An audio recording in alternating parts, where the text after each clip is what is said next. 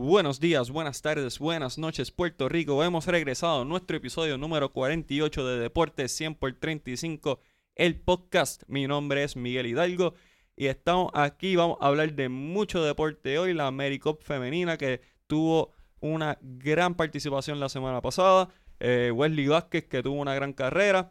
También vamos a hablar de los playoffs de las grandes ligas y otros temas por discutir. Y tengo la casa llena, tengo a los regulares y tengo a uno nuevo que también firmamos multianual. Primero vamos a, presentar a mi compadre, a mi socio, a mi hermano, el gran Junito Hernández. Jun, buenas noches. Buenas noches, Miguel. ¿Cómo estamos en el día de hoy? Estoy contento de estar con nosotros, con eh, Deporte Siempre 35 en este nuevo episodio. Hoy tenemos varios temas interesantes. Eh, estoy, estoy ansioso de hablar de, los playoffs de MLB, eh, la AmeriCup que se vio bastante, bastante buena. Eh, hablaremos de eso más adelante. Y Welly, Welly que hizo una gran actuación en la carrera. Y aquí tenemos un experto en eso que nos va a estar dando detalles. Así es. También tenemos directamente desde Impacto Deportivo y también de Deporte 100 por 35 al gran Javier Sabaf. Javier, buenas noches. Saludos Miguel, saludos Junito, saludos, no, no, voy a mencionar el nombre porque no, ¿verdad? Ya, ya recibí el regaño, así que no, no lo menciono, pero contento, feliz, emocionado de estar de vuelta. Estar de vuelta aquí en Deporte 100 por 35, hay mucho deporte de qué hablar y yo quiero aprovechar, ¿verdad, Miguel, para felicitarte porque ayer usted hizo su debut en las transmisiones de la Liga Atlética Interuniversitaria, analizando el voleibol tanto femenino como masculino y usted sacó A y el bono también. Pues muy agradecido por esas palabras, agradecido de la oportunidad. Javier fue el narrador, definitivamente me cargó en el día de ayer, tremendo, tremenda experiencia y esperen mucho de nosotros en la Liga Atlética Interuniversitaria. El voleibol está caliente. Y también tenemos un invitado de Lux, directamente desde Frecuencia Emma, a Emanuel Márquez. Emma, buenas noches. Saludos Miguel, muchas gracias por la invitación. Saludos aquí a los muchachos y a toda tu audiencia. Eh, motivado, contento. Muchas gracias por invitarme al podcast de 100 por 35. Si usted no conoce a Emma, Emma es un gran conocedor del deporte del atletismo y del baloncesto también. Sigan su podcast Frecuencia Emma, lo pueden seguir en cualquier plataforma de podcast en Puerto Rico. En verdad es uno de los talentos nuevos que está creciendo, así que denle el apoyo de parte de Deporte 100 por 35 y ustedes saben que nosotros promocionamos solamente calidad. Muchachos, tuvimos la semana pasada la FIBA AmeriCup femenina donde la selección nacional de Puerto Rico llegó en la cuarta posición al caer en el juego de la medalla de bronce ante Brasil con marcador de 95 a 66. En ese último partido, Damaris Dantas, que juega con el Minnesota Lynx, en la WNBA tuvo un casi triple-double con 28 puntos, 9 rebotes y 8 asistencias. Por las boricuas, Daichali Salamán tuvo 15 puntos, 4 asistencias en ese partido. Eh, Puerto Rico logró la meta según Jerry Batista, que era clasificar al próximo torneo clasificatorio. Eh, derrotaron equipos como Cuba, eh, México y República Dominicana, pero ante equipos de mayor nivel, entiéndase Estados Unidos, eh, Canadá y Brasil, pues no, no lucieron de la mejor manera. Emma, vamos a empezar contigo. Tú que residiste por ocho días en el Coliseo Roberto Clemente, ¿qué te pareció la actuación de la Selección Nacional de Puerto Rico femenino? Bueno, fue una actuación básicamente lo que se esperaba de ellas, ¿verdad? Que dominaran lo que es la región del Caribe, esos equipos de Cuba, de Dominicana, como tú mencionas. Eh, y México pues lo vencimos bastante ampliamente. Tuvimos nuestros problemas con selecciones más, más grandes, obviamente como son Canadá, Estados Unidos y Brasil. Eh, como creo que fue Raúl Álzaga que dijo, hizo un comentario en sus redes sobre que dependemos demasiado en Puerto Rico de lo que es la ofensiva en el perímetro, ¿verdad? No, lamentablemente no hemos desarrollado ninguna jugadora fuerte, grande que tenga movilidad en esa posición de pívot y delantero fuerte. Eh, India Pagán es una jugadora todavía joven que se le puede dar, ¿verdad? Un pase, se le puede perdonar todavía, ¿verdad? El hecho de que no haya estado tan efectiva. Eh, Jasmine Watney, que es nuestra, ¿verdad? Pivot, que a veces juega 5 también, aunque es un poco undersize y, y, su fortaleza no es la, la, mejor. Sabemos que su espalda no está ni cerca del 100%, tuvo un juego donde tuvo que salir, ya venía con dolencias desde Lima, desde los partidos luego eh, posteriores a Lima, donde estuvieron en China, me parece, la selección. Así que Puerto Rico hizo lo que pudo. A mí me hubiese gustado un juego más cerrado contra Brasil. Entiendo que el esfuerzo que se hizo contra Estados Unidos fue un esfuerzo bastante loable, ¿verdad? Que no, no, no nos hizo quedar en vergüenza entre un equipo del Dream Team jugando de local, pero contra Brasil realmente no traímos, no, no traímos nuestro mejor juego. Javier, ¿cuál es tu opinión acerca de, la actuación de la selección nacional? Mira, yo primero que nada quiero felicitar al director técnico Jerry Batista. El año pasado tuve la oportunidad de entrevistar a Jerry previo ¿verdad? los compromisos internacionales y Jerry me, me indicó que la meta que él tenía era establecerse como el mejor equipo en la región, tiendas el Caribe y Centroamérica. El año pasado en Centro Vázquez, pues no, no lograron la medalla de oro, cayeron eh, derrotadas de manera sorpresiva ante Colombia en la semifinal, luego ganaron la medalla de bronce.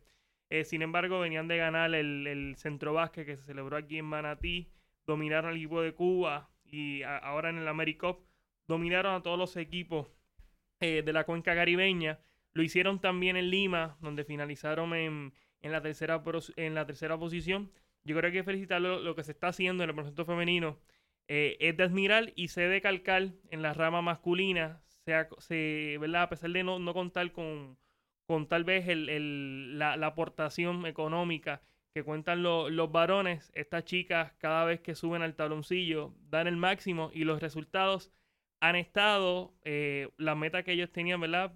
Eh, primordialmente era clasificar a, ese clasificatorio hacia los Juegos Olímpicos que se va a estar celebrando en noviembre. Puerto Rico cayó en un grupo que no debería tener problema seguir adelantando en el proceso clasificatorio y estar en las rondas de, de medallas. Se alcanzó. Jerry me indicó que su próximo paso será poder combatir con estas grandes potencias. Sabemos que con Estados Unidos es complicado, pero tal vez con Canadá, con el equipo de Brasil y teniendo una mejor preparación, porque no podemos olvidar que estas chicas, es cierto, comenzaron temprano la preparación, dado que iban a participar en, los Juegos Panamericanos, y fueron a China unos, unos fogueos, pero luego de eso cada una se tuvo que reportar a su respectivo equipo en el baloncesto superior femenino y eso trastocó, trastocó la preparación, sin embargo, se cumplieron con las expectativas, así que yo creo que hay que felicitar a las chicas, hay que felicitar al cuerpo técnico y a la federación que ha apostado, ha apostado a, esta, a estas 12 magníficas y han, han conseguido los resultados. Junito. Mira, Miguel, partiendo de la premisa con la misma que juzgamos al equipo eh, masculino de trazarse una meta y cumplirla, yo creo que hay que felicitar a estas muchachas que, como dice Javier, eh, hay que felicitar a la federación porque en cada torneo que ellos nos representan, estas muchachas siempre dan un, una buena, un buen rendimiento. Ganamos los juegos que teníamos que ganar frente a Cuba, a Dominicana, frente a México.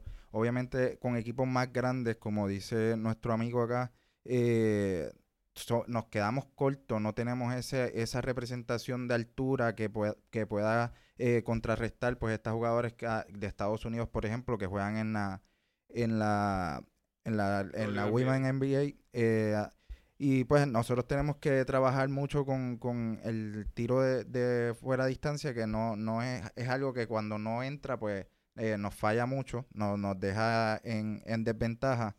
Eh, nada, este equipo pues va a participar ahora del próximo torneo pre, clasificatorio olímpico eh, y nos tocó en el grupo A con Canadá, que pues obviamente ya lo vimos, República Dominicana y Cuba, que ya los vencimos en este torneo. Eh, vamos a ver cómo nos va en este próximo paso. El equipo para mí lució bien ante los equipos de la región, obviamente los dominamos. Estamos en una racha ante Cuba, Cuba siempre nos dominó por los pasados 50, 60 años. Y ahora pues eh, tenemos una racha bastante chévere contra ellas. Creo que tres victorias consecutivas si la, si la memoria no me falla. Eh, ante Canadá y ante Brasil pues no fueron los mejores partidos. Fueron derrotas abultadas. Eh, entiéndase 78-50 y 95-66. Frente a Estados Unidos que es el campeón olímpico. No vino con su equipo A, vino con un equipo B, pero contaba con... Bueno, yo, yo voy a, yo voy a, diferenciarme un poquito contigo ahí. Yo creo que este equipo, y de hecho hablé toda la semana con gente de USA Basketball. Esto no es un equipo B. Esto no es un equipo, no es el equipo A, pero no es un equipo B. Es un equipo que está ahí in between. O sea, tú tienes a Silvia Falls, tú tienes a, Tina Charles, tú tienes a Diamond de Chills.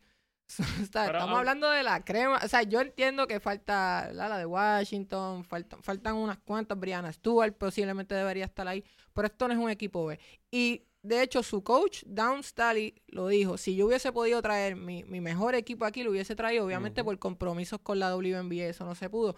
Pero yo creo, ¿verdad? Hay que darle un poquito más de mérito a la gente que, se enfrentó a este equipo de USA. Para mí no fue un equipo B. Pero independientemente de eso, el segundo mejor equipo del mundo sería. Si Sí, Estados Unidos trae- traería, traería el equipo A, las que vinieron a jugar acá serían el segundo mejor equipo del mundo. básicamente. Porque si pensamos en el roster de Estados Unidos, el olímpico, el que yo digo que es el A, pues falta Sue Bird, falta Diana Taurasi, Elena Deledon, eh, Britney Griner, eh, Brianna Stewart, en fin, un montón de jugadoras de alta calidad que no se presentaron, no menospreciando el talento que tienen estas jugadoras. O sea, vino Silvia Faust, que fue la jugadora más valiosa de la AmeriCup, dicho sea de paso, una campeona olímpica. eh, y ha sido una de las fuerzas dominantes dentro de la WNBA por mucho tiempo. Tina Charles, una jugadora de Yukon, una gran jugadora que también ha logrado muchas cosas en, en Estados Unidos. Es un equipo extremadamente competitivo y, y la meta siempre era ganar oro. O sea, yo también tuve la oportunidad de hablar con Don Staley, estaba con, con Emma. Ella nos mencionaba a nosotros que para ella este torneo era importante porque no tiene la oportunidad de reunir a sus jugadoras en torneos consistentemente. Y ella quería, estaba más pendiente a la ejecución que a el resultado final del mercado. Obviamente querían ganar, ese era el objetivo, pero era más importante que aprendieran a jugar el sistema que ella quiere implementar a la victoria como tal. Que eso es algo que deberían emular muchas veces en categorías menores eh, en Puerto Rico. La, hablamos también con la dirigente de Canadá, específicamente Emma, y ella mencionó que ella estaba satisfecha con el resultado porque estaba clara que estaba con Estados Unidos, no contaba con Kia Nurse, que sí va a estar disponible para este eh, preclasificatorio olímpico, así que Canadá va a llegar con su equipo A, aparte que tienen otras jugadoras, nos mencionó dos De nombres. hecho, ese, ese último juego de Canadá-USA también hay que tomarlo con pinza porque la mejor jugadora de Canadá en todo el torneo lo fue Kyla Edwards, que es su pivot, su, su, ¿verdad? Su, su presencia debajo de la pintura. No pudo jugar ese partido con una lesión en la rodilla.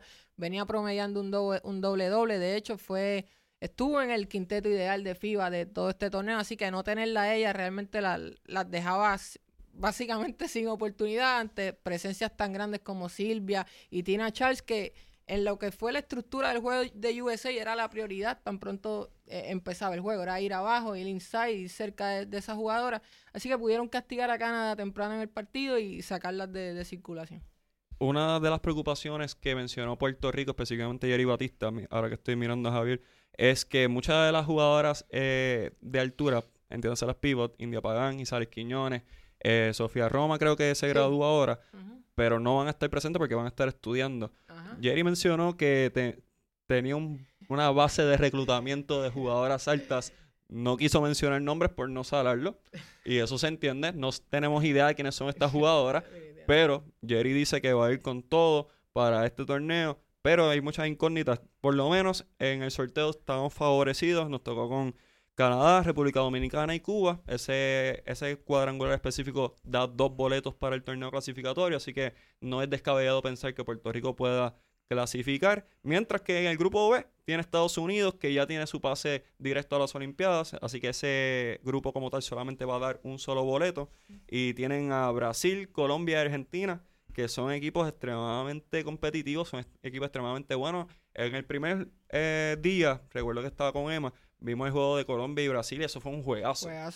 Colombia demostrando que lo que pasó en los centroamericanos de Barranquilla no fue ningún error. O sea, un equipo que juega muy bien en conjunto. Obviamente le faltan algunas piezas para complementar lo que es la labor de Jennifer Muñoz, que tuve la oportunidad de hablar con ella también. Una liga que no tiene una liga nacional. O sea, Jennifer Muñoz me dijo a mí, mira, básicamente yo practico con hombres.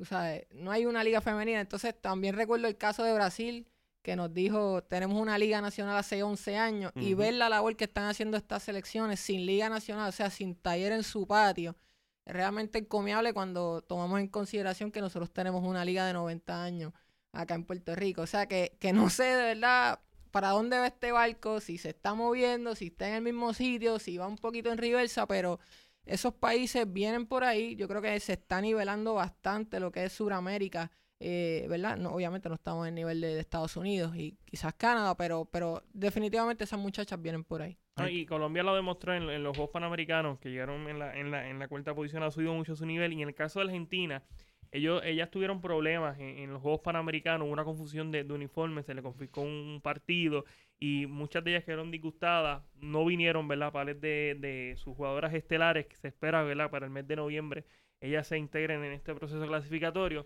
Y yo quería mencionar el caso de Jasmine Watney, que ciertamente, ¿verdad? No sé cuál será el pensar de ustedes, pero yo entiendo que es la mejor jugadora de Puerto Rico. No estuvo en plenitud de condiciones. Yo creo que si ella llega en plenitud de condiciones a noviembre, vamos a ver un mejor juego de su parte. Y parte de ese problema de salud también tiene que ver con el calendario atropellado del baloncesto superior nacional femenino. Muchas de estas jugadoras se integraron con dolencias de antemano. Y es algo bien difícil, es algo que también comparte con su contemporáneo masculino de que están jugando en media temporada y tienen que frenar en algún momento para poder vestir los colores patrios. Y no debe ser así.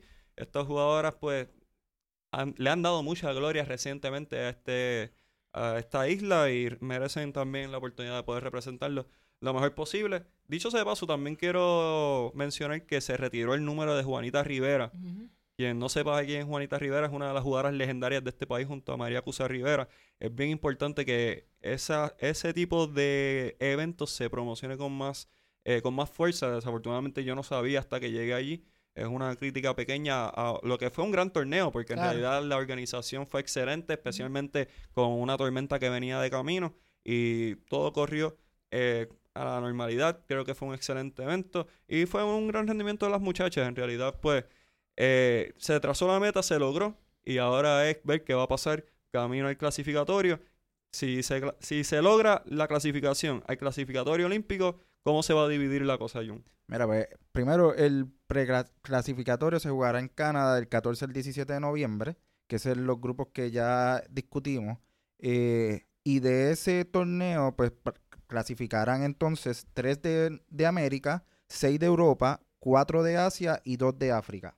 Y va a ser un torneo complejo y más cuando se integran esos equipos europeos que muchos de ellos tienen ligas profesionales donde la WNBA ahí es que participan. Y así que, que, y, que, y que llevan mucho tiempo juntas jugando, o sea que es un ahí es donde se complica un poco más la cosa. Yo creo que la meta es clara para Puerto Rico si quiere pasar. Y es- Puerto Rico tiene que vencer o a Canadá o a Brasil consistentemente si quiere estar, ¿verdad? En el grupo que es considerado olímpico y si quiere estar pasando consistentemente a lo que es la Copa del Mundo. O sea, estos dos equipos yo creo que nos llevan ventaja, pero cuando tú tomas en consideración el esfuerzo que se puso, eh, para mí, para mí, en mi opinión muy personal, no estamos tan lejos. Tú me- eh, necesitamos quizás una jugadora más cerca de la pintura, un poquito más de desarrollo, quizás tener las jugadoras juntas por más tiempo, pero no estamos tan distantes como la gente piensa. yo te diría que lo que le falta a este equipo es una pivot más, un poquito, que sea un poquito más móvil que Isalis y, e India, y una anotadora. Necesitamos una, una guard que por lo menos sea de seis pies, porque Jennifer O'Neill, dentro de todo, puede meter el balón, Claro. pero si no está siendo efectiva, es un problema. Como pasó en este torneo. O sea, nosotros no tenemos una jugadora que cree de su propio dribble como lo hace Jennifer O'Neill. Y fue algo que, que se le criticó porque estaba tomando, de hecho, bastantes tiros por partido. Pero el mismo Jerry fue claro, ¿verdad? Trayendo eso de que, bueno, necesito crear ofensiva en el perímetro. Pamela Rosado hace lo que puede. O sea, arma la ofensiva, pero no es una jugadora que va a estar creando. Daichari Salamán viene del banco con alguna energía, pero obviamente su estatura pues, es un hándicap. Así que yo creo que, que necesitamos que Jennifer O'Neill sea igual de efectiva como fue en el Centro Básquet 2018, donde fue la MVP, fue la jugadora más valiosa. En este torneo no las tuvo consigo. Se le veía bastante frustrada en, en la cancha. Así que hay que balancear un poco más nuestro juego, Miguel, como tú bien dices, que las pivots sean protagonistas en uno que otro partido, porque ya vimos que no podemos eh, sobrevivir simplemente con nuestras point guards. Mira, Miguel, y entiendo que, o sea, Puerto Rico no debe tener problema en seguir adelantando en el proceso clasificatorio. Me parece que, que clasificando ese, ese grupo en el que cayó Puerto Rico. Eh, que en verdad no ser un obstáculo mayúsculo, ya más bien, ¿verdad? En ese, en ese clasificatorio, pues, pues ya mundial, eh, luce más complicada la cosa. Sin embargo, yo creo que las chicas tienen muchas más posibilidades de clasificar que los varones. Es bien complicado clasificar a través de, de, de repechaje en los hombres. Yo creo que en la fémina, independientemente logre o no logre la clasificación, yo creo que hay que sentirse más, más que orgulloso. Un proyecto que hemos visto eh, que ha ido subiendo, se han trazado las metas y cada una de las metas las han ido alcanzando y poco a poco van a seguir escalando. Ha sido un gran trabajo el que ha hecho Jerry Batista como director técnico de esta selección Si me lo permite, Miguel, yo quiero hacer una mención honorífica Claro. a Daneshka Canales. Esta muchachita entró a última hora a la plantilla y yo puedo decir, eh, sin temor a equivocarme, que ella superó las expectativas, no tan solo del cuerpo técnico de Puerto Rico, de la fanaticada y de ella misma. Una jugadora que no es muy corpulenta, no tiene ¿verdad? Un tamaño sobresaliente, pero sí entiende muy bien el juego, no tiene miedo, tiene la velocidad, tiene el IQ. Y yo creo que si Puerto Rico logra eh, irla desarrollando quizás en los próximos dos años, tenemos ahí una sucesora de Pamela Rosado en, en el point guard. Concuerdo, concuerdo. Tuve la oportunidad de verla jugar y en los minutos que, que estuvo, pues presentaba una muy buena defensa, una muy buena velocidad. Es una jugadora del futuro y Jerry Batista tiene claro eh, la meta que, que quiere lograr, no solo a corto, sino a mediano y largo plazo. Así que hay que seguir apoyando a este equipo y ahora mismo es de los pocos equipos en conjunto que tienen posibilidades olimpiadas. Ya sabemos que la selección de béisbol también va en ruta a eso, pero la selección masculina la tiene bien difícil en baloncesto. En softball desafortunadamente no pasamos. En voleibol están bien apretados también. Así que vamos a ver qué pasa eh, camino a ese clasificatorio. Y hablando de personas que van a estar en las Olimpiadas, vamos a hablar del el semifondista Wesley Vázquez, que participó en la final del Campeonato Mundial Atlético. Tremenda actuación de Wesley que llegó a esa final con el mejor tiempo eh, en su hit. Terminó con un tiempo de 1 minuto 43.96. Eh, tan dura era la competencia que el campeón defensor Pierre Ambroise Bosse de, de Francia quedó eliminado. O sea que la liga estaba dura, pero desafortunadamente Wesley eh, no tuvo la mejor carrera en, ese, en esa final, terminó en la quinta posición, pero es una quinta posición muy digna. No se veía un que se llegara a un puesto tan alto desde Javier Coulson, así que eh, Wesley Vázquez lució muy bien. Emma, tú que eres nuestro experto en atletismo, ¿qué te pareció la carrera y qué se puede mejorar? No, primero que nada yo quiero reconocer la temporada que ha tenido Welly Vázquez, sin duda su mejor temporada en su carrera atlética. Welly Vázquez mejoró su marca en tres ocasiones en la misma temporada, una marca que él llevaba eh, cargando desde 2014, que era el 1.44.64, que él había hecho en California. Así que también decir que esto es el resultado de un nuevo grupo de trabajo que tiene Welly Vázquez con el profesor Carlos Guzmán, que es su entrenador, con Luis López en la parte de fisio, con los doctores, con una fisioterapista. O sea, se vio realmente que cuando usted pone todas las piezas en un grupo de trabajo, los resultados van a llegar. Lamentablemente en Doha no pudo ser para él, corrió 1.43 en la semifinal, lo cual es sumamente excelente. Ya él demuestra que él está en los mejores 10 del mundo consistentemente, lo hizo en la Liga Diamante, donde mejoró su marca. Así que yo creo que pues fue suerte, él hizo su, su carrera. Lo, hay mucha gente criticando la forma que Welly está corriendo. Y cuando tú analizas lo que él está haciendo, le ha dado muy buenos resultados. Él cambió lo que era un estilo de carrera más reservado, saliendo en un primer parcial de 50, 51 para los primeros 400 metros. Ahora te pasa en 48, 49. Te lidera el grupo y entonces se mantiene muy cerca de la delantera porque él no está rematando tan fuerte como los demás. Así que sus posibilidades de estar en el medallero son muy altas y de hecho ha estado en los primeros cinco donde, cada vez que corre.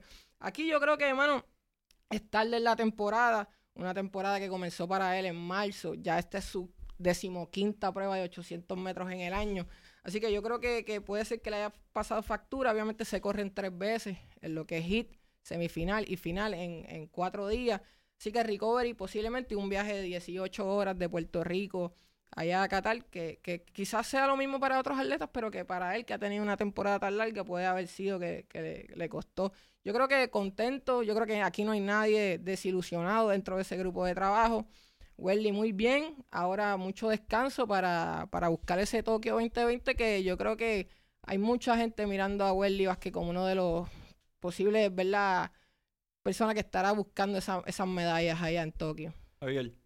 Mira, yo estoy muy contento con la actuación de, de Welly Vázquez, el segundo varón borico, estar en una, una final, eh, un campeonato eh, de atletismo.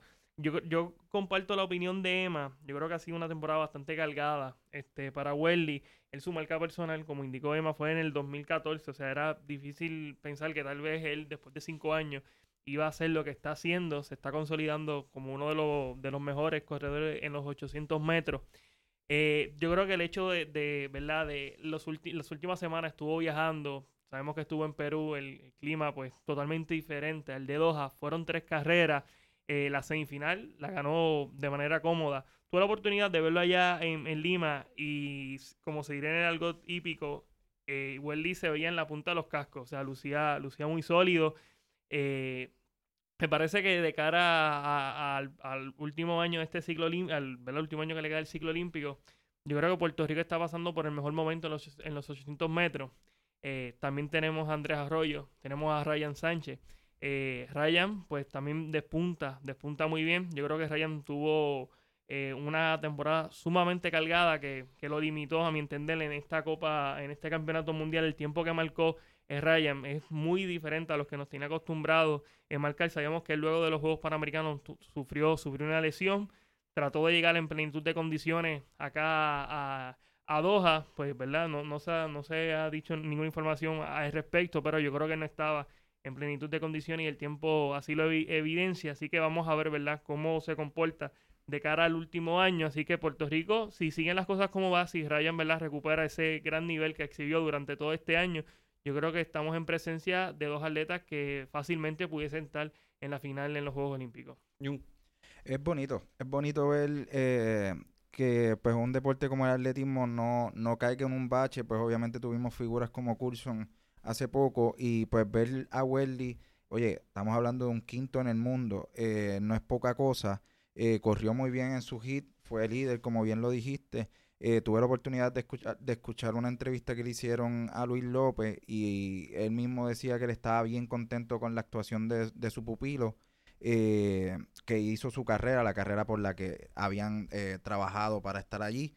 Y nada, que realmente hay que, hay que verlo con, con buenos ojos, porque realmente eh, lo que se viene para este muchacho, que como ustedes bien dicen, su marca personal fue en el 2014 y hoy en el 2019 la ha mejorado tres veces, eh, yo creo que habla muy bien de, de, de su forma de trabajo y de, de sus metas, de sus metas personales, que pues vamos a ver si, si lo vemos en, la, en las Olimpiadas dando una buena actuación. Hay que tomar en consideración que en el 2014 Welly todavía era un estudiante universitario, o sea, todavía era un relativamente joven, o sea, tenía cuántos, 20... De hecho, Welly estuvo en una semifinal olímpica junto a David Rudicha, que es el, el campeón, múltiple campeón olímpico y mundial y que tiene el récord mundial de 800 metros a los 18 años. O sea que Welly es, básicamente ha sido víctima de tener demasiado talento muy temprano en su carrera.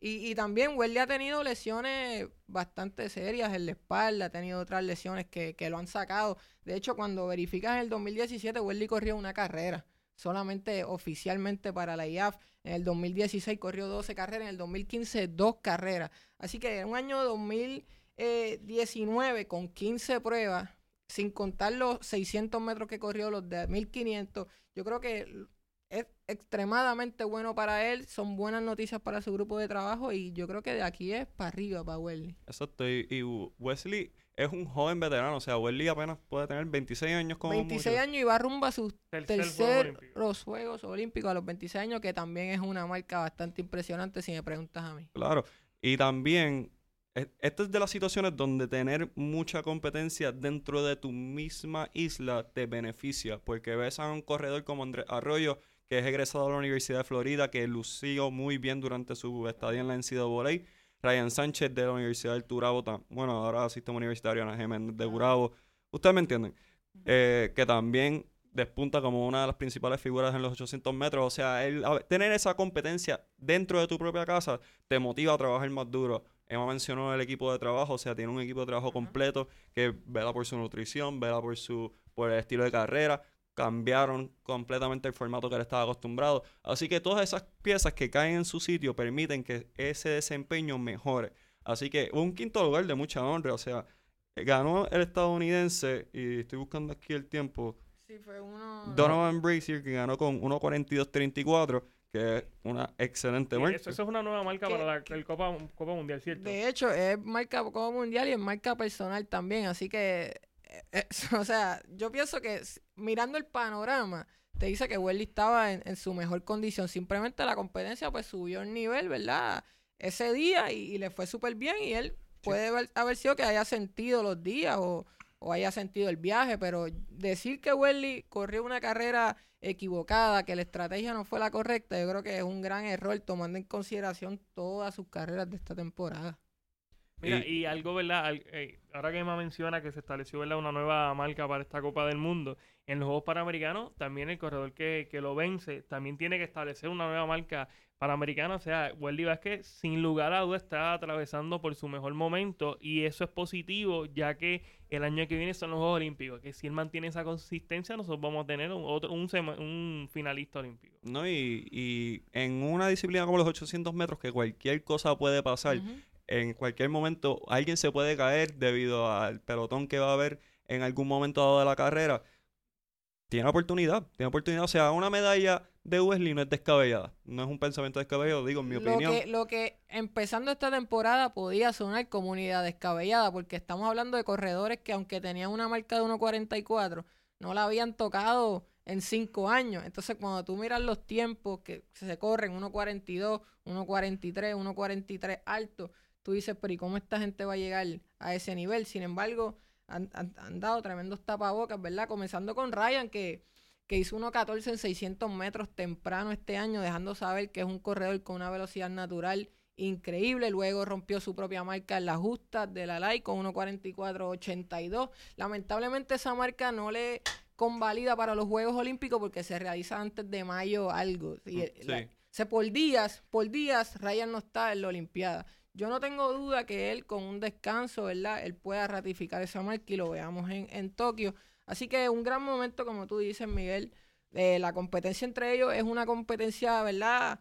Saludable. Seria, pero saludable. No creo que haya una riña personal que, que se vaya a tornar negativo para ninguno de ellos. Así que por ese lado podemos estar tranquilos. Ellos mismos se expresan a favor de cada cual, de cada cual se desea éxito durante eh, a través de las redes. Obviamente en las redes es una cosa, pero de lo que se ve también en la pista, pues ellos se notan como un grupo unido que quiere lo mejor para cada cual. Quieren ganar, claro, esa es la meta de todo atleta, pero dentro de todo es algo sano y es algo positivo. Y Andrés Arroyo también está clasificado a las Olimpiadas, así que es posible que en los 800 metros tengamos tres representantes de alto nivel. Y ese es el máximo, ese es el máximo por, país en cada, en cada evento eh, de pista. Así que, ¿verdad? nosotros esperemos que los tres estén representando a Puerto Rico en, Tokio. Así es. Ah, vamos a pasar a los playoffs de las grandes ligas que estamos en los juegos de Wild Card. Ayer tuvimos un gran juego entre Washington y Milwaukee. Hoy, ahora mismo, en este momento, están jugando los Tampa Bay Rays y los Oakland Athletics. Y el ganador de ese, de ese juego tiene la dicha recompensa de enfrentarse a los Astros de Houston. Así que felicidades y mucho éxito lo van a necesitar. Vamos a hablar de los playoffs. June, tenemos ya asegurado, tenemos a los Twins que fueron los campeones de la división central frente a esa gente de Nueva York que ganó la división este de la americana. ¿Qué me puedes decir de esa serie?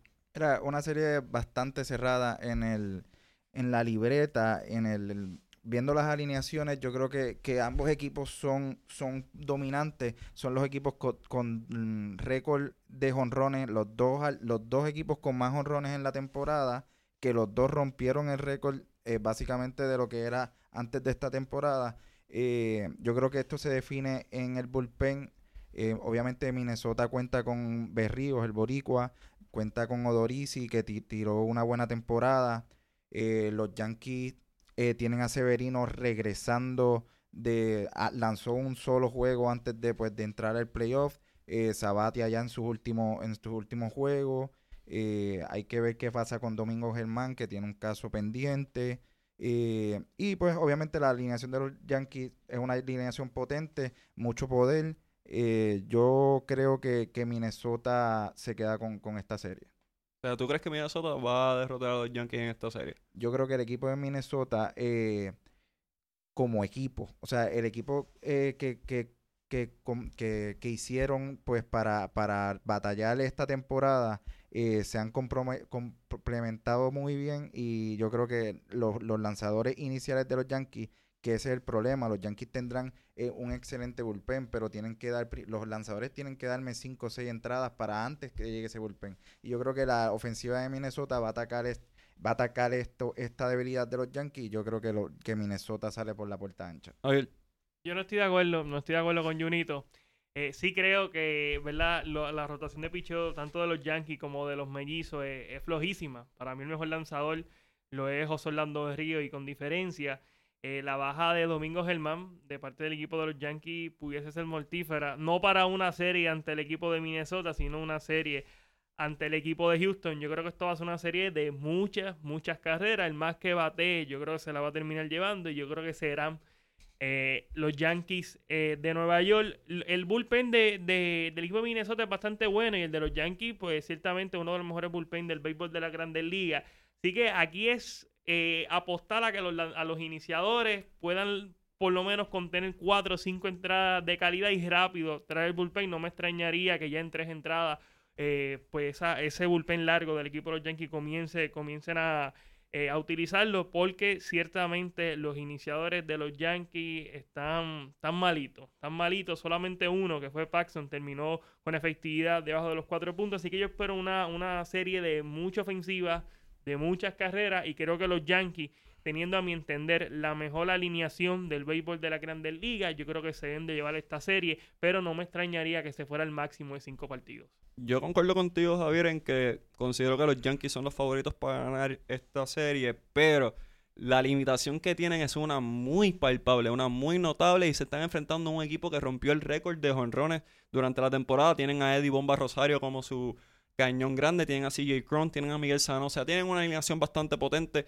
Eh, pudieron eliminar a los indios de Cleveland, que cualquiera me hubiese dicho al principio de esta temporada que Cleveland y Boston no iban a estar en la postemporada y yo me hubiese reído. Acabas de herir mi sentimiento. Ah, disculpa, disculpa, que eres fanático de Cleveland. Todavía estoy sufriendo que no voy a ver a Paquito Lindor ahí, pero Voy a cualquiera que vaya contra Minnesota, aunque soy un fan de, aunque soy un fan de, de José Berríos, ¿verdad? Por ser puertorriqueño, pero estamos en la misma división, así que creo que voy a los Yankees en esta. Mira, Miguel, espérate, espérate, espérate.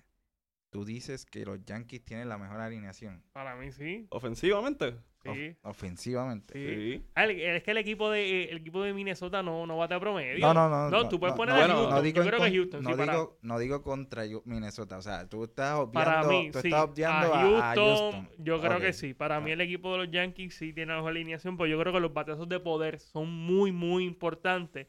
Yo creo que ahí el equipo de los Yankees, Gary Sánchez, 34 cuadrangulares, eh, Edwin Encarnación, si está en plenitud de condiciones, Aaron George, eh, Didi Gregorius, LeMahieu, Luke Boyd, yo creo que el poder ofensivo, ofensivo, los batazos de poder, el equipo de los Yankees aventaja, a mi entender, al equipo de los, de los Astros de Houston. Pero si no se presentan esos bates, va a ser bien difícil para los Yankees poder llevarse esa serie, porque Minnesota batea también y tienen un buen cuerpo monticular liderado por José Orlando de Ríos. Así que yo tengo a los Yankees ganando esta serie. Jun tiene a Minnesota. Javier tiene a los Yankees y Emma tiene a los Yankees, pero es por odio, no es por no, es por análisis deportivo, pero lo aceptamos igual.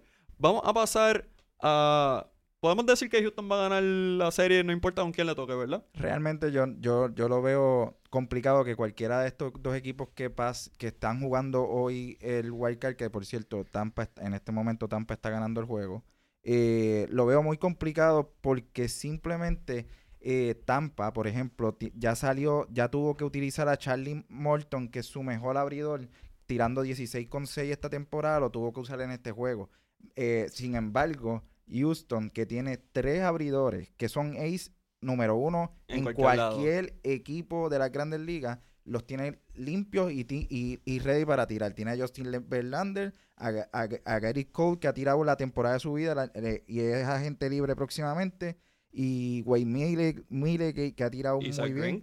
Y San que, que, también está por ahí. Yo creo que eh, por eso es que te digo, ni, ni, ni, ni los atléticos ni los Reyes tienen con qué batallar esa alineación. Ese, ese eh, bullpen. Javier, ¿piensas que alguien tiene break contra Houston de esos dos equipos? Mira, eh, wow.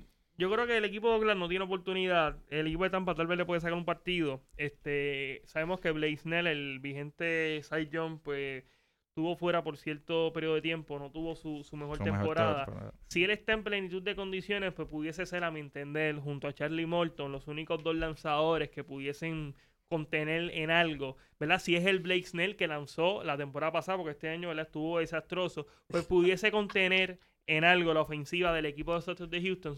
Sin embargo, yo creo que con esos tres lanzadores, eh, cabezado por Justin Verlander, yo creo que el equipo de, de Houston no debe tener problemas en vencer a ninguno de los dos. Si es Tampa, voy en cuatro el equipo de los Astros. Si es el equipo de Oakland, en tres partidos. Mencionas a Blake Snell y yo solo pienso en Rick Porcello porque es igual. Gana un Cy y tiene una temporada desastrosa la próxima. Ese es su, su modo operandi No, y, y solamente hablamos de, de, de, de la rotación de los astros y hablamos de, de, del lineup, que por eso es que yo hago la parte de, para mí, el equipo de, los de los astros, de arriba abajo, el lineup está tan completo que le da batalla a los Yankees, porque sí los Yankees tienen más poderío, pero este equipo de, de los Astros batea para promedio, batea para poder, batea eh, en posiciones de anotar. Yo creo que realmente, pues, Alex Bregman está tirando la temporada de MVP. Jordan Álvarez va a ser el, indiscutiblemente el, el Rookie of the Year.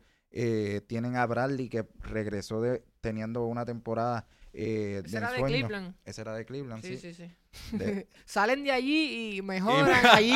Son ahí- como los Marlins. Sí, por Ay, alguna perdón, Luis. Arturo. Por alguna razón allí se lastiman, pero salen de ahí bien. Mira, Miguel, yo quería señalar algo porque tú mencionaste a Rick Porcelo, pero Porcelo fue un Saiyón malo. Porcelo fue un Saiyón de 3.15. Snell el año pasado efectiva por los deja de los Yo- dos puntos. Pero 20 Va- vamos Mira, a darle, sí, no es cierto, ahí- pero vamos a darle el beneficio de la duda a Blake Snell. ahí me tengo que quitar el, el abrigo de, de fanático y dársela a Javier.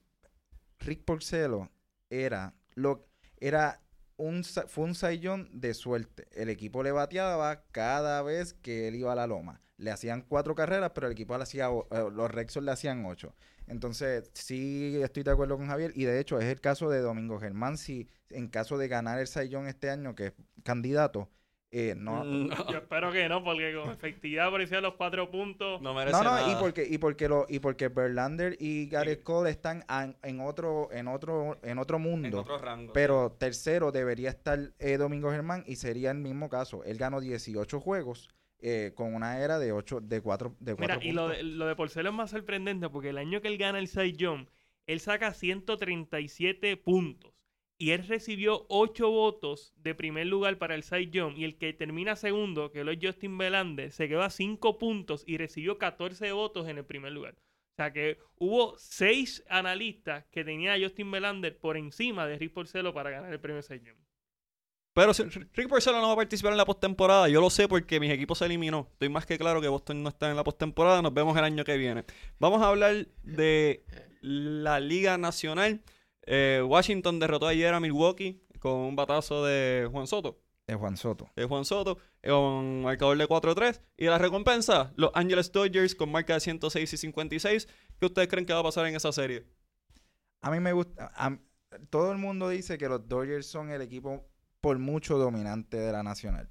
A mí me gusta este equipo de los Nationals. Este equipo de los Nationals tiene también tres abridores que son eh, claves, que son quizás número uno en cualquier otro equipo también. En Strasburg, Corbin y, Churchill, que tiró el, juego anterior. Strasburg viene de su mejor temporada, 18 y 6. Es la primera temporada que, que sobreposa las 200 entradas eh, lanzadas. Eh, yo creo que realmente este equipo también hay que, que comérselo eh, con pique. Además de que tienen para mí el, el jugador más eh, subvalorado en, en las grandes ligas, en Anthony Rendón. Están hablando de, de darle un contrato sumamente millonario. Batió 319 con 34 honrones y 126 RBI. Para mí es el pelotero más caliente en este momento. Tienen a Juan Soto, que ayer eh, con, con 20, 20, 21 años eh, se puso la, cap- la ca- capucha de, de de héroe y dio un buen, un, un buen línea. Obviamente cometió un error de right field, pero igual el juego se empataba con ese batazo. Eh, yo entiendo que los Dodgers pues ten- ten- tengan al futuro MVP que es Cory Ben- Bellinger que está tuvo una temporada de ensueño pero yo la veo mucho más cerrada de lo que la ven yo le yo yo voté por los Nationals Javier. Mira, este, wow, yo creo que esta es la serie junto a la... Yo creo que esta es la serie más pareja. Para mí esta es la serie más pareja del béisbol de las grandes ligas. Los dos equipos tienen una rotación de picheo eh, envidiable. El equipo de Washington, encabezado por Max Chesser, para mí el mejor lanzador durante esta década. Steven Strasburg, también tiene a Patrick Corbin. Sin embargo, el equipo de, de los Dodgers tiene a Ryu, que yo creo que fue la sorpresa agradable del equipo de, de- los Dodgers, que o sea, era muy buen lanzador, pero las lesiones lo habían limitado este año pues es fuerte contendor al premio Cy Young. Eh, Walker Buehler demostrando que su temporada de rookie no fue, no fue pura eh, casualidad, que él tiene el nivel, lanzó sumamente bien. Clayton Kershaw, que podemos hablar de, de Kershaw, para mí el segundo detrás de Max. Kenta Maeda, muy buen lanzador. Rich Hill, que estuvo lesionado, regresó. Rich Hill en, esta, en estas alturas, en, la, en las postemporadas, tiende a crecerse yo me tengo que ir con el equipo de los Dodgers. Me tengo que ir con el equipo de los Dodgers, el equipo que dominó a plenitud eh, su división, que es dos veces campeón de la Liga, Nacional, eh, que terminó con el mejor récord en la Liga Nacional. Me tengo que ir con el equipo de los Dodgers, pero no me extrañaría que el equipo de Washington dé la sorpresa. Esas victorias son, son muy importantes, o sea, y, el estado anímico. Eh, ayuda un montón el tú estar atrás todo el partido en tu casa, un equipo de Washington que no había, o sea, ha en los últimos años había clasificado a esta etapa y nunca daba ese paso a esa, a esa serie de campeonatos de la Liga Nacional. Tal vez este año, cuando las expectativas eran menores ante la salida de Bryce Harper, se den. Sin embargo, yo me tengo que ir con lo que me dice la lógica y la lógica me dice que el equipo de los Dodgers debe ganar esta serie. Entiendo que el equipo que gane esta serie va a ser el campeón de la Liga Nacional. Yo, yo realmente, eh, antes que vayas tú, Miguel, eh, le quiero, pues, eh, los Dodgers tienen mucha fe en, en Kershaw. Kershaw tiene un récord de 9 y 10 en, en postseason. No es un, no es un buen eh, abridor para juegos de postseason. En el, en el, en el playoff anterior perdió dos juegos en la Serie Mundial contra Boston. Eh, yo realmente voy con los Nationals por, su bateo y porque, como dice Javier, llevaba, desde que Nationals se muda a, Washington, eh, nunca habían ganado una serie de playoffs. Esto no fue una serie, fue un juego de, de card, pero realmente creo que esto le da la energía para eh, derrotar a estos Dodgers que tienen la presión encima porque definitivamente tienen que ganar este año. Y si pierden Dave Roberts, yo creo que no regresa a los Se va con Joe Maddon, definitivamente. Yo tengo a Los Ángeles ganando, pero, pero, me gustaría que ganara Washington. Uno, porque salieron de Bryce Harper y para mí no hay jugador más sobrevalorado que Bryce Harper en la Grandes Ligas. Manny Machado. Bueno, eh, pero, de Manny no espero mucho tampoco. Pero, dicho sea de paso, la alineación de Washington, eh, la alineación abridora, entiéndase, Matt Scherzer, Steven Strasburg, eh, han estado ahí. No, no me brinda este, extrema confianza porque han estado en ese escenario y no han respondido necesariamente. Nuevamente, yo pienso que eso es el efecto Bryce Harper, pero eh, me gustaría que ganaran. Tiene un equipo joven. Anthony Rendón ha lucido enorme esta temporada. Eh, obviamente también el dirigente con raíces boricuas también. Me gustaría que, pasara. Y los Dodgers me aburren. Los Dodgers no tienen... Clayton Kershaw no es el mismo de antes tampoco. tuvo una temporada bastante limitada, aunque tuvo una marca de 16 y 4 si no me equivoco. Pero no es el, Clayton Kershaw que dominaba a Gana como, como siempre está acostumbrado a hacer. ¿Me quieres decir algo? No, Miguel, es que si tú me hablas que el equipo de los estos lanzadores de Washington no responden en, este tipo de escenario, entiendes, en la postemporada, lo mismo le aplica a Clayton Kershaw. No, Kershaw es el peor ahora mismo. Después de David Price, ahí está. Ahí. Esta es una serie entre iguales. Pero Los Ángeles tiene la experiencia de poder llegar a una serie mundial. Pero tienen la presión. O sea, es una presión encima. O sea, para mí, Dave Roberts, que de hecho, un secretito, yo quiero que realmente salga de allí porque realmente pienso que ha tenido tenido equipo para ganar y no lo ha hecho. Su que en mi pensar debe sal, debe perder ahora y salir para, para Mira, Él perdió todo mi respeto cuando en el séptimo partido dejó lanzando a Yu Darvish.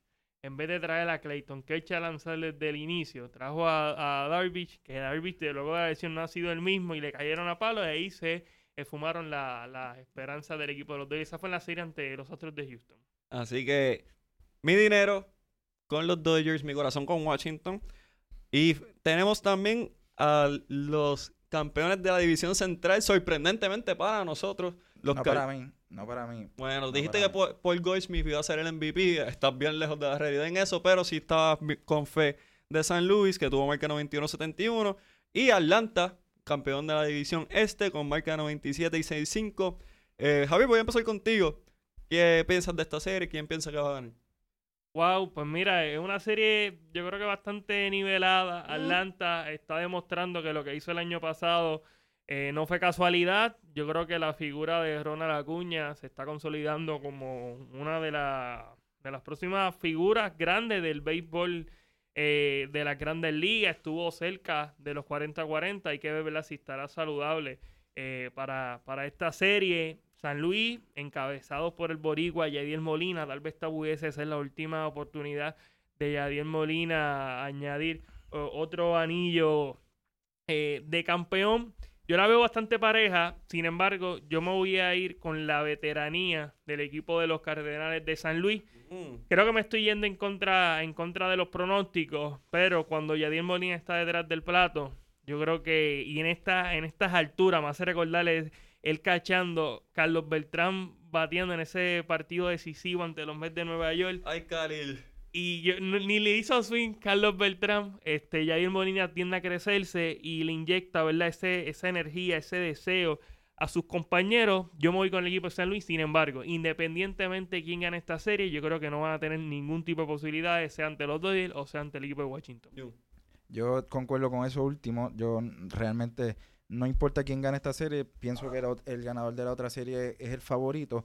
Eh, todo el mundo habla de Ronald Acuña Jr., yo hablo de Freddy Freeman, eh, 2.95, 38 RBI, 121. Le, le dicen el asesino silencioso porque realmente lo que hace es batear, batear, batear y nadie habla de él.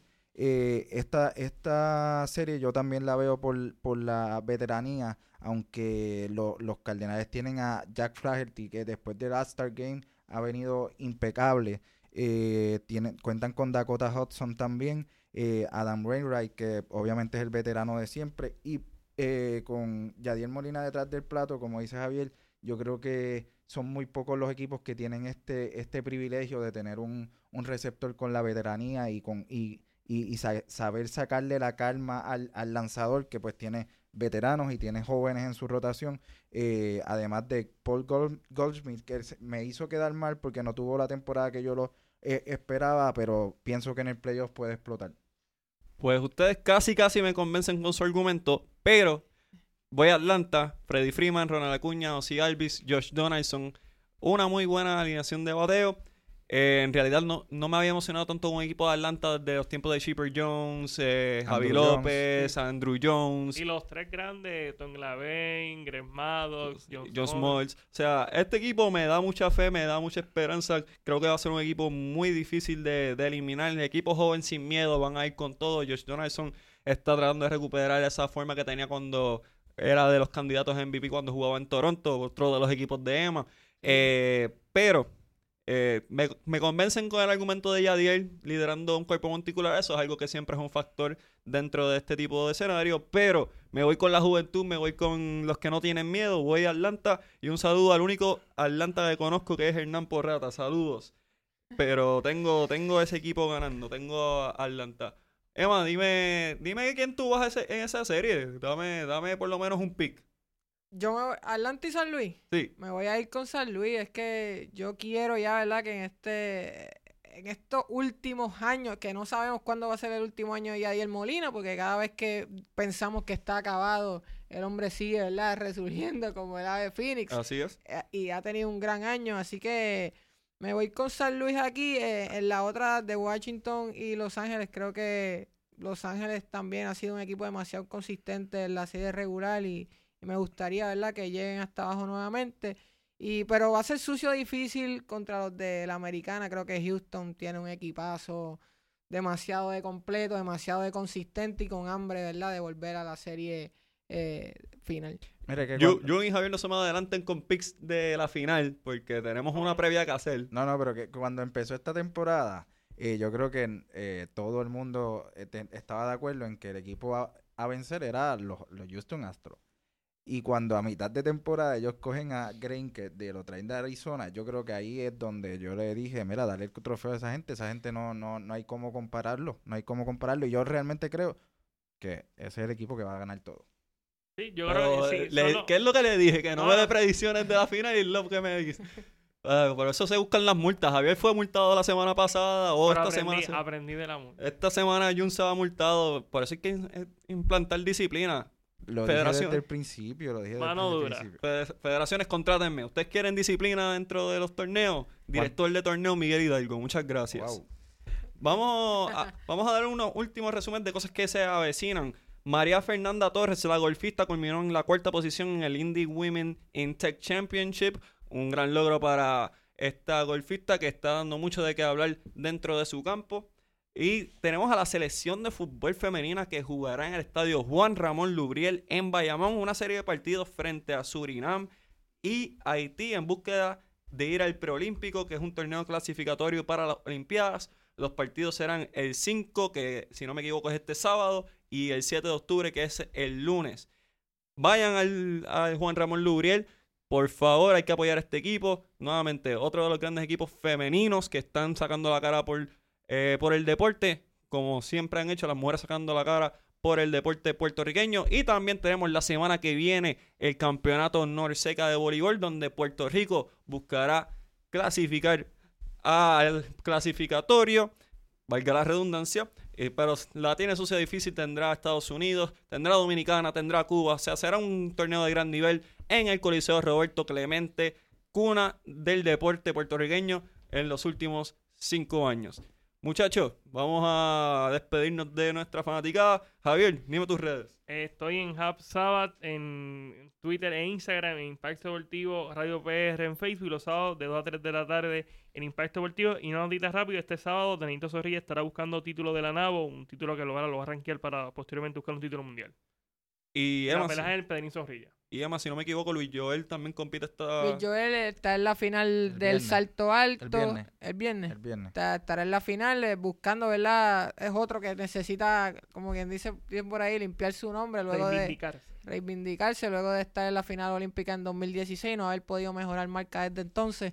Ya ha saltado 2.28, veremos a ver si él puede dar ese salto sobre 2.30 que espera todo el mundo.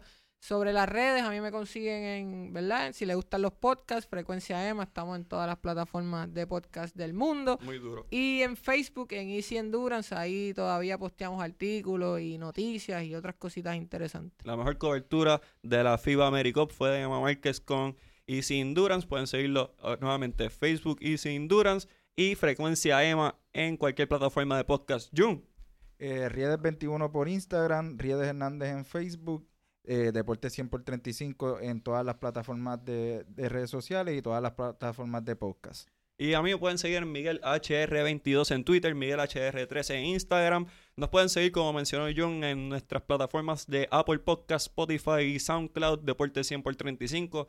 Facebook, Twitter e Instagram, Deporte 100 por 35. Y a Javier y a mí nos pueden seguir en las transmisiones de la Liga Atlética Interuniversitaria, donde vamos a estar llevando la acción del voleibol. Así que, Corillo, nos estamos acercando al episodio 50, pendiente que tenemos una sorpresa grande. Así que, Corillo, nos vemos la semana que viene. Chequeamos.